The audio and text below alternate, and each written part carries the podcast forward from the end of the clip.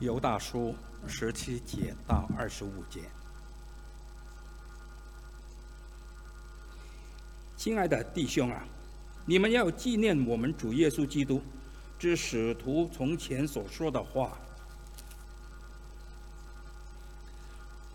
我们曾对你们说过，末世必有好讥诮的人，随从自己不敬虔的私欲而行。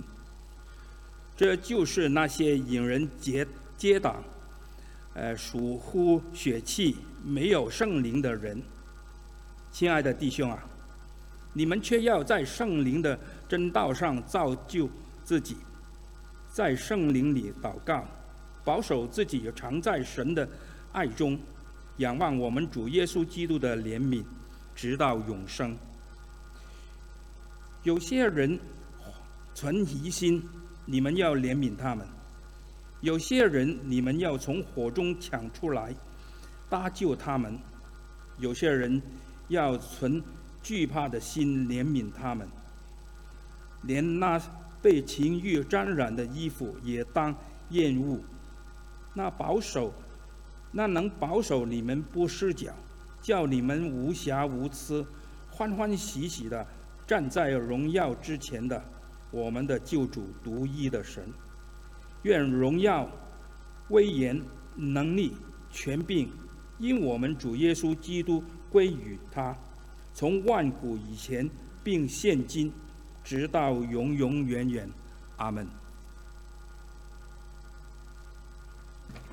好，我们今天来继续看犹大书啊。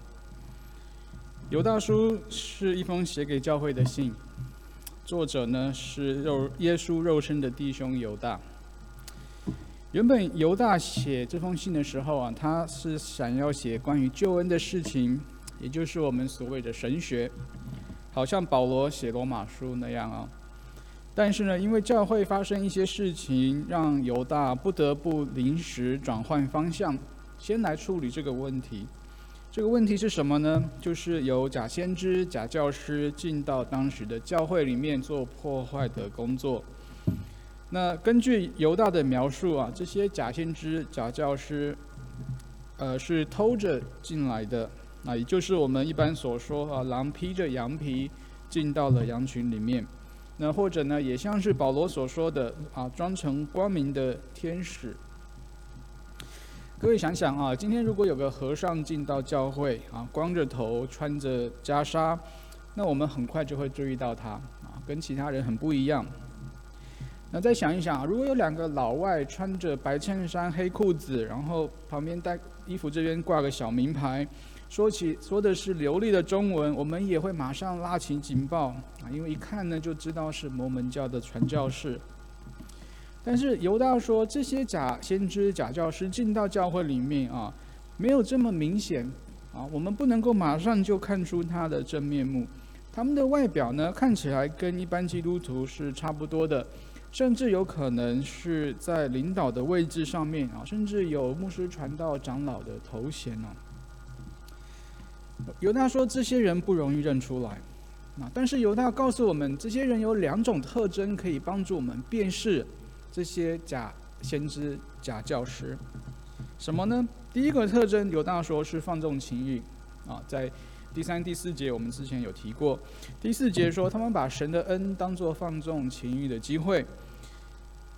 基督徒的生活应该是什么样的一个生活呢？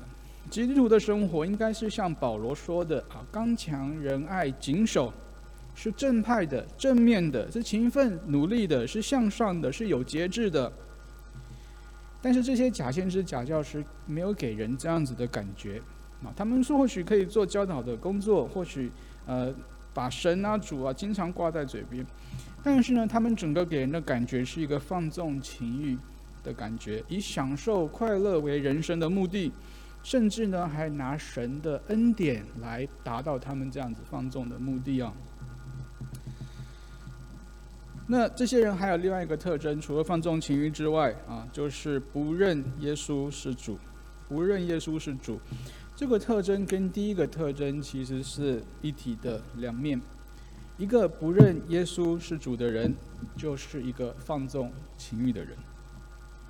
一个放纵情欲的人，绝对不是一个称耶稣为主的人，因为他们自己就是自己的主，啊，他们活着的目的是要满足自己的情欲。保罗说，他们的神就是自己的杜甫。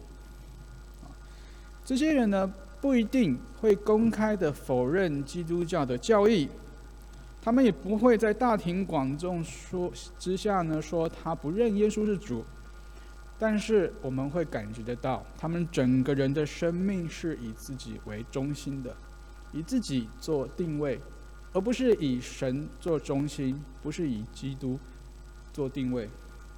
他们的心里呢是没有耶稣做他们的主。那也因为这个缘故，他们的生活生命是一个放纵情欲的表现。那犹大呢，接下来就用很多的比喻，还有历史文献啊，很生动的跟他的读者形容这些假先知、假教师是什么样的一个情况，还有他们的将来的下场会是什么样子。目的呢，是要在警告教会，啊，不要跟他们走上一条自我毁灭的道路。啊，犹大书虽然不长，但是里面包含的信息非常的博大精深啊。我们虽然只用三次讲到啊，我们用三次讲到呢，我们就只能讲到一些皮毛而已啊。我们今天看的经文呢，是十七节到二十五节啊。是犹大书的后半部啊，还有结尾。那今天我们要看的经文呢，首先呢是犹大给信徒的一些勉励啊。他首先指出那些假先知、假教师的问题，然后用很生动的笔法描述这些假先知、假教师他们的呃，他们还有他们的将来的下场。接下来呢，他把焦点转移到信徒的身上，给信徒一些勉励。所以十七节到二十三节就是这样子的一个勉励。这个劝勉勉励讲到三件事情呢，我们应该都来看啊。第一件事情，呃，犹大说的呢是总结假教师他们的行为。十七节说以前的使徒们已经警告过了，会有这等人的出现，意思是告诉我们不用好奇有这些人会出现在教会里面。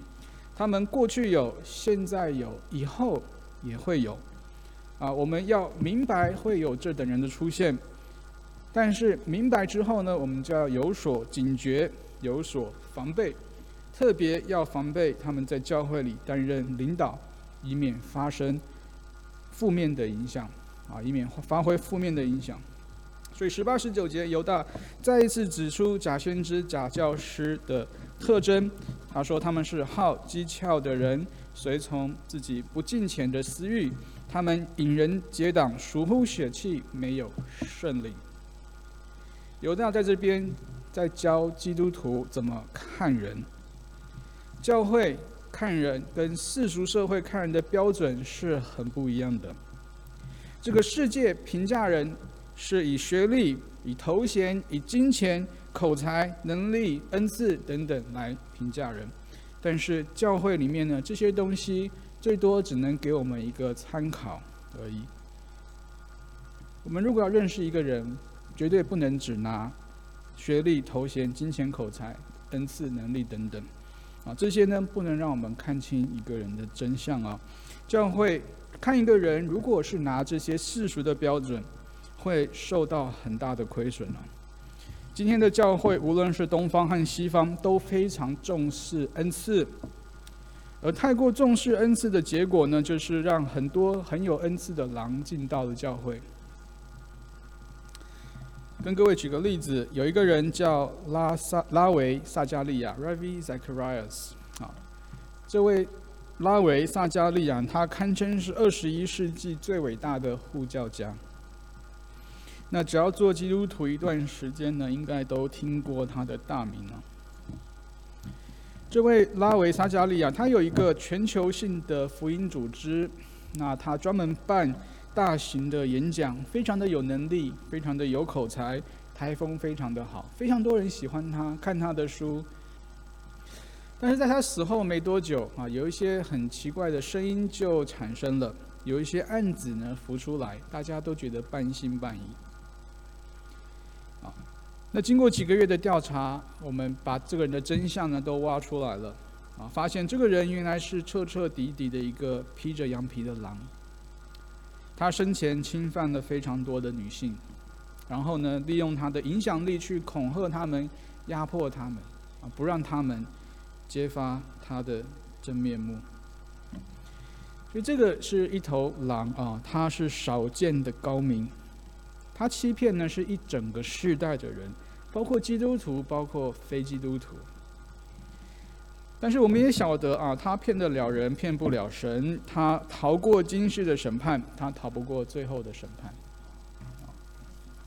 所以这是一个很典型的例子，就是教会呢用世俗的眼光来看人，看这个人的恩赐，看他的口才，看他的才风，看他的才华，看他的长相，看他的金钱等等，结果呢就付出了惨痛的代价啊。很遗憾，这个不是第一次发生。啊，这个呢也不会是最后一次发生，类似的例子实在太多了，所以我们在这边特别要留心犹大的教导。啊，基督徒应该怎么样看人？教会看人到底要看人的哪一方面？如果不看他的金钱，不看他的恩赐，不看他的长相，不看他的才华，我们要看什么呢？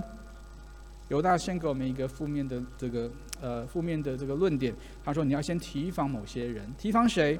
提防那些引人入党、引人结党、疏忽血气、没有圣灵的人。这三件事情，不管他们的恩赐如何、能力如何、口才如何、长相如何，如果他们是一个引人结党的，如果他们是属乎血气的，如果他们是没有圣灵的话，就要小心，要提防。以人结党是什么意思呢？以人结党的意思就是在教会不提倡合一，啊，喜欢搞分裂、搞小圈圈。你是我这一派的，他是他那一派的。好，我们来互相增进。属乎血气，没有圣灵，几乎可以说是同一件事情，就是在他们身上看不见圣灵的果子。圣圣经里面有讲到圣灵的恩赐跟圣灵的果子啊。那这边呢讲，这边呢指的是圣灵的果子，不是圣灵的恩赐。什么是圣灵的果子？圣灵的果子跟圣灵的恩赐有别。圣灵的果子不是说方言，不是医病、赶鬼、行神迹。圣经说，圣灵的果子是仁爱、喜乐、和平、忍耐、恩慈、良善、信实、温柔、节制。耶稣早就说过了啊，很多奉耶稣的名赶鬼、行神迹、医病，甚至讲到的不能都进天国。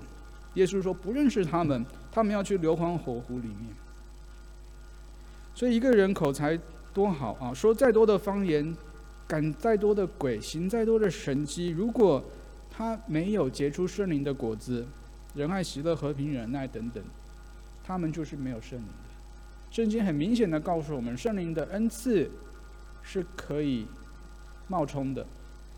OK，圣灵的恩赐不等于他得救的记号。得救的记号呢，是圣灵的果子：仁爱、喜乐、和平、忍耐、恩慈、良善、信心、温柔、节制。这些东西呢，是假装不来的。我们可以假装恩赐，是有很多，但是呢，圣灵的果子是假装不来的，是只有圣灵在一个人的心里面才能够发，才能够长出来的啊。所以犹大再次提醒我们假教师他们的行径。有三件事情是需要留意的，就是引人结党、疏忽血气、没有圣灵、没有圣灵的果子。接着犹大把焦点转向基督徒，他跟基督徒要求三件事情。这三件事情呢，分别是信心、爱心，还有盼望。保罗在哥林多前书说：“如今长存的有信、有望、有爱，其中最大的是爱。”我们在今世要抓住永恒，我们怎么样抓住？不是金钱，不是学问，不是学历，是信心、盼望还有爱。信望爱这三件事情，我们在这上面呢，如果能够抓到一些，我们就抓到了永恒了。那在这边呢，犹大也告诉我们同样的事情。我们先来看，呃，信心。二十节说要在至圣的真道上造造就自己，至圣的真道上造就自己。这句话的原文呢是要在。至圣的信仰上建造自己，二十节，犹大说要在至圣的信仰上建造自己。他的意思呢，好像是我们对信仰来，信仰对我们来说，好像是在盖房子，在盖房子，越盖越高，越盖越大，啊，只不过呢，盖盖这个房子不是用砖用瓦，而是用至圣的信仰。什么意思呢？就是要就是告诉我们，我们要不断的对神的话有更多的认识。中国人有句话：“学海无涯，做学问没有结束的一天。”对信仰，在信仰来说，对圣经的认识来说也是这样。很多人他从学校毕业之后啊，就觉得我学够了，我可以不用念书了，我可以再我可以再也不看书了，我把书本抛开。但这个想法是不对的。啊，从学校毕业之后才是学习的开始。学校只是教你一些基本功而已。你在外面，你遇到各式各样的情况，你要怎么面对？啊，你的工作你要怎么样进步？不进则退，你必须要自靠自己不断的学习。所以，我们一生只要还活着呢，就要不断学习神的话。教会每周都会有讲道，也会有查经班、有小组、成人逐日学等等啊，就是为了要让我们。啊，能够用至圣的信仰来建造自己。如果觉得教会的教导不够，还可以去买书来看啊，去神学院修课等等。啊，这是我们在西方社会的一个很好一个好处，就是我们在西方社会最大的问题不是没有书读，而是有太多的书读，我们的时间不够啊。所以犹大在这边告告诉众信徒们啊，在至圣的信仰上面建造自己。这个建造呢是一生的工作，是不会停的。啊，我们不能说自己重生得救之后就 OK 了，等着进天堂了。不是，犹大说不断的学习，不断的学习。啊，那经文同时还告诉我们，建造信仰还有另外一个层面，就是要在圣灵里面祷告。什么叫做在圣灵里面祷告？为什么要强调在圣灵里祷告啊？我们再次也强调一下，圣灵祷告。在圣灵里祷告不是说方言，啊，我们再一次强调，这个圣灵的恩赐跟圣灵没有直接的关系，因为圣灵的恩赐很可能是可以冒充的。我不是说说方言一定是冒充的，我说是说方言是可以冒充的，圣灵的恩赐是可以冒充的，也有人在冒充圣灵的恩赐，所以我们不能把圣灵的恩赐当做有没有圣灵的基准，有圣灵有没有圣灵最好的。标准或是试金石呢，是圣灵结的果子，而不是圣灵的恩赐。OK，所以这边说圣灵祷告，在圣灵里祷告呢，不是指的说方言啊，当然也可能包括说方言，我们不能把说方言排除排除出去啊。但是什么在圣灵里祷告呢？是按神的心意祷告，因为圣灵神从神出的灵是知道神的心意的。你在圣灵祷告呢，意思就是你在按着神的心意祷告。你按着神的心意祷告，按着神的话语祷告，按着神的应许祷告。我们的祷告如果要有效，我们的祷告如果要让我们的灵魂可以满足，要按神的心意祷告啊！耶稣说：“我的食物是遵行那差我来者的旨意。”他的意思是说，遵行神的旨意对他来说就像吃饭一样，可以得到饱足。他甚至可以去进食不吃饭。但是呢，他如果他遵循了神的旨意，给他的满足饱足，比吃饭呢还要还要好啊！所以在圣灵的祷告是按神的心意祷告，按神的话语祷告，按神的应许来祷告。只有这样子，才能够给人的心灵呢带来真正的满足。OK，所以在信心方面，犹大鼓励信徒要在自身的信仰上建造自己，然后还要在圣灵里祷告。他接着说：“要保守自己，藏在神的爱中。”我们这边呢看的是爱的部分，兴旺爱的爱啊。怎么样保守自己藏在神的爱中呢？最简单的方法就是遵行神的话，不要犯罪。遵行神的话，不要犯罪，每天都这样做，你就会在神的爱里面，你也会感受到神的爱。啊，怎么说呢？我们。我们都晓得啊，一个孩子如果听话的话，啊，他呢就会经常的感受到父母的爱，是不是？如果不听话，这个孩子，那他就会经常感受到父母的愤怒。我们什么时候对孩子生气？多半是他不听话的时候，我们对他生气，是不是？那孩子什么时候感受到我们比较多的爱？是当他听话的时候，啊。我有一次出去办事呢，我就把车停在一个公共停车场啊。那这个停车场呢，是你下车之后停好下车之后，你要输入你的那个呃车牌号码的，然后你就可以停车一个小时，免费的。但是我停车的时候没有仔细看呐，因为多半停好像停车的时候都是停了就走，对不对？那我我以为那个时候那个停车场也是停了就走，没想到，然后没想到那个地方呢是需要是需要输入车牌号码的，所以办好事情回来一看，啊，各位都晓得就吃了一张罚单呢。那时候呢觉得自责不已啊，太粗心大意了。那我是因为没有遵守政府的规定，所以我受到了处分。从我看来，我的感觉，我觉得好像政府在跟我作对，为什么要罚我一百多块？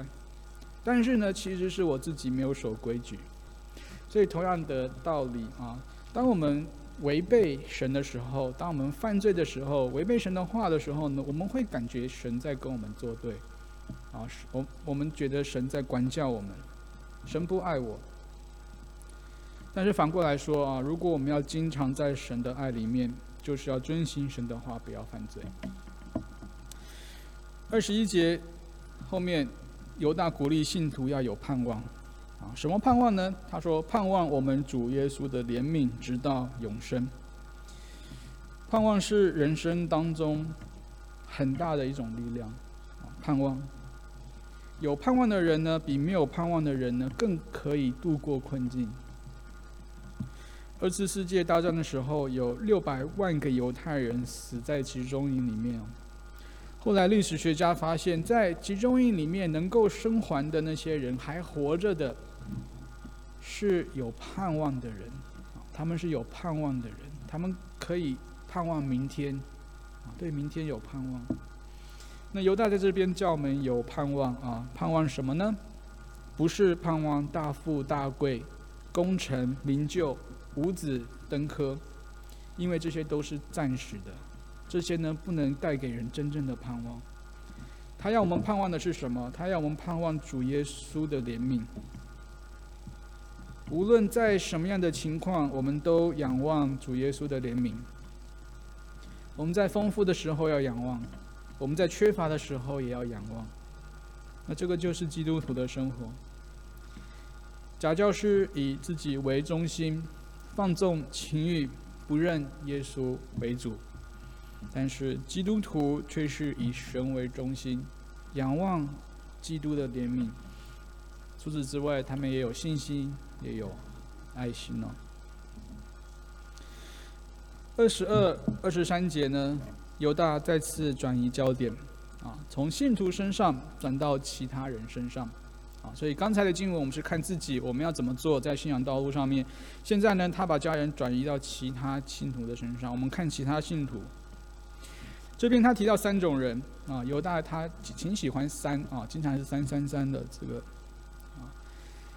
第一种人呢是疑惑的人，犹大说这种人你要去怜悯他们啊。所以这些人呢是听到假教师的观点半信半疑的，似是而非的感觉啊。那他们觉得说，哎，他讲的好像有点道理，是不是？我们是是应该要享受人生呢？做基督徒干嘛要这么苦？啊，那那开心一下有什么关系呢？那对不对？啊，跟这个世界调和一下啊，配合一下啊，吸引这个世界，被这个世界吸引有什么不好？啊，那这个时候呢，信心坚固的信徒，明白圣经教导的，明白使徒教训的信徒呢，不要去怪罪他们，去怜悯他们，把他们挽回，啊，把他们拉回来。啊我们在教会里面这个。有时候会遇到啊，信心坚定的信徒呢，歧视那些信心软弱的信徒啊，所以保罗在哥林多前书里面也处理这个问题啊。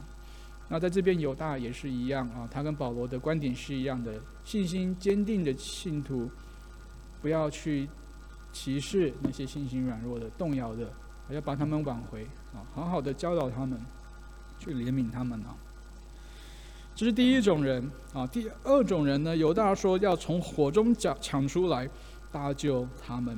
这些人是什么样的人呢？他们是已经在犯罪的边缘的，他们已经全盘接受假教师的教导，已经准备犯罪了。啊，一脚呢，好像要踏到火炉里面了，好像这个刘大的给我们感觉是一根柴刚放进火里，还没有烧起来。他说：“你赶快把那个柴抽出来，情况太危险了，再跨一步他就掉进火炉里了。”所以他们呢，已经开始接受了假教师的教导，啊，准备要走上一条犯罪的路，但还没有踏出那一步。那这个时候呢，弟兄姐妹要好像柴灰跟柴火一样把它抽出来，啊，不要让他去犯罪，无论如何不要让他去犯罪。那基督徒不要认为犯罪是小事啊，有时候我们觉得说，哎，神的怜悯很大，我犯一次罪，再悔改就好了，千万不能这样想，啊，犯罪是很严重的。啊，你你我们犯罪之后要受到的这个神的管教呢是很重的，绝对远远超过你犯罪的一时之乐。神的儿子为罪的缘故怎么样，死在十字架上啊？